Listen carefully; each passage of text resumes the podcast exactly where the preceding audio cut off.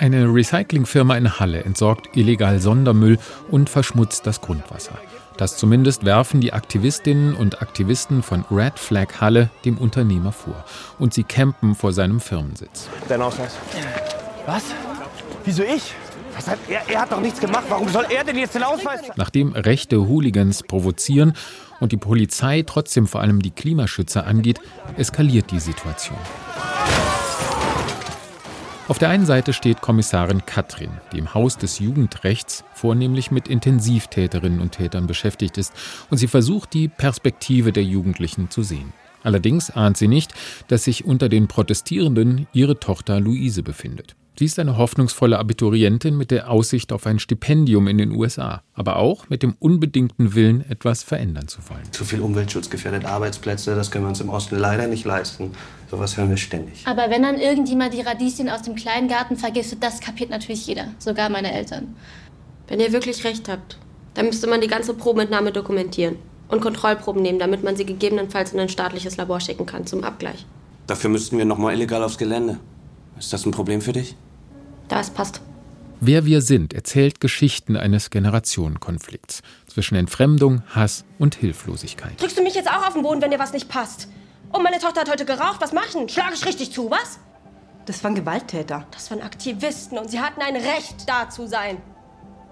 Komm her. Fass mich nicht an! Du scheiß Lügnerin, Mann! Sogar Papa rennt vor dir weg! Die Eltern stehen für Recht und Ordnung, für gesellschaftliche Regeln, die im Zweifel aber im eigenen Sinn zurechtgebogen werden. So macht sich Polizistin Katrin erpressbar, als sie versucht, Beweise verschwinden zu lassen und ihre Tochter zu schützen. Die Jugend übertritt dagegen Grenzen, zum Beispiel um Missstände aufzudecken, und sie lässt sich zu Gewalt hinreißen. Es geht aber nicht nur um Umweltprotest. Die Wut von Intensivtäter Dennis zum Beispiel ist fast noch bedrückender, weil er zwar in einer betreuten WG untergekommen ist, Dabei wird ihm von liberalen Pädagogen Verständnis und Toleranz entgegengebracht, und doch fühlt er sich ziemlich alleingelassen mit einer unzurechnungsfähigen Mutter, ihrem prügelnden Lebensgefährten und der Sorge um seinen kleinen Bruder. Leg ein neues Ei, dann darfst du wieder runter. Mama! Ja, hol ihn runter da. Hol ihn runter. Musst du nicht zurück in dein Heim? Das ist kein Heim, ja? Ich komm halt wieder zurück. Soweit ich weiß, darfst du dafür keine Scheiße mehr bauen. Der Einzige, der Scheiße baut, bist du. Ich glaube, es ist besser, wenn du jetzt gehst. Das ist gerade von Florian Geiselmann als Dennis, aber auch von Lea Drinder als Luise sehr intensiv gespielt und nicht immer leicht zu ertragen. Dass die Jugend hier doch sehr divers aufgestellt ist. Verschiedene soziale Schichten, linkes Bürgertum, vietnamesische Einwandererkinder bis hin zu ukrainischen Flüchtlingen, das ist vielleicht doch eher Drehbuchwunsch als Wirklichkeit. Andererseits thematisiert die Serie beiläufig und wirkungsvoll Migration und Antisemitismus, ohne sich in ostdeutschen Klischees zu verlieren oder zu moralisieren.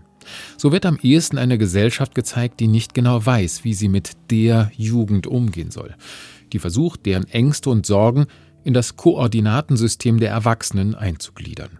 Der Serie Wer wir sind gelingt so, eine spannungsgetriebene Handlung mit drängenden Generationsfragen zu verbinden. Und das passt ziemlich gut in die Zeit.